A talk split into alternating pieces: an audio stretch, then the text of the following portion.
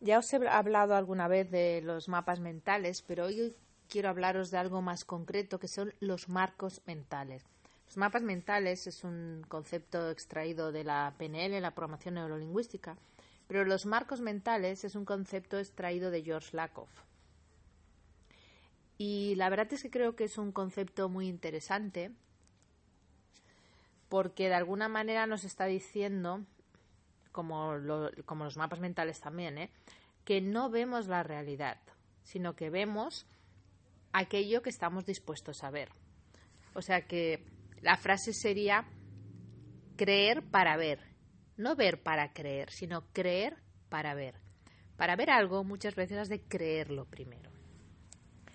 Eh, Manuel Castells, que es un conocido catedrático, que ha estudiado mucho temas de computación, de redes, etcétera, comenta que, que la ciencia cognitiva ya ha establecido que pensamos en términos de marcos mentales y metáforas, más que de manera analítica. Estos marcos mentales tienen existencia material, porque están en las sinapsis de nuestro cerebro, configurados físicamente en los circuitos neuronales.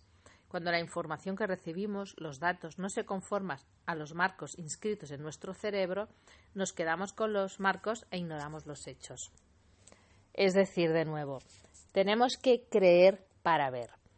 Pongo un ejemplo muy sencillo que seguro que todos entenderéis, os guste o no el fútbol. A mí particularmente no me gusta, pero el ejemplo es bueno. Está jugando un partido tu equipo con otro equipo se comete una falta, aparentemente, no sabemos si es una falta o no. Si la falta se la han cometido a tu equipo, tú la vas a ver seguro, ni que no exista.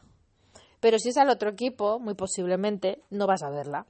Tú ahora me dirás, no, no, yo soy muy objetivo y eso no me pasa. Bueno, si se ha establecido el bar este, que ahora funciona para medir una serie de cosas, es porque de objetivos tenemos poco. Y esto sucede básicamente con todo si estás eh, dispuesto, alguien te cae bien estás dispuesto a ver las cualidades y te van a enfatizar las cualidades de esa, de esa persona. Pero si esa persona no te cae bien, parece que solo ves los defectos que tiene y las cosas que no te gustan. Es decir, no estamos viendo la realidad, estamos proyectando un marco mental a la realidad y sobre eso estamos filtrando lo que sucede. Por eso cuando tienes una idea política, eh, incluso sobre algo de medicina, sobre algo de psicología, sobre el tema que sea, sobre el medio ambiente, sobre los animales, sobre el tema que sea. Es muy difícil que la cambies, porque estás filtrando la realidad para conformarla de acuerdo a aquello que quieres que te digan. O sea, estás como obviando todo aquello que contradice lo que tú ya crees previamente. De ahí la importancia que os he hablado otras veces de abrir nuestro mapa o abrir nuestro marco.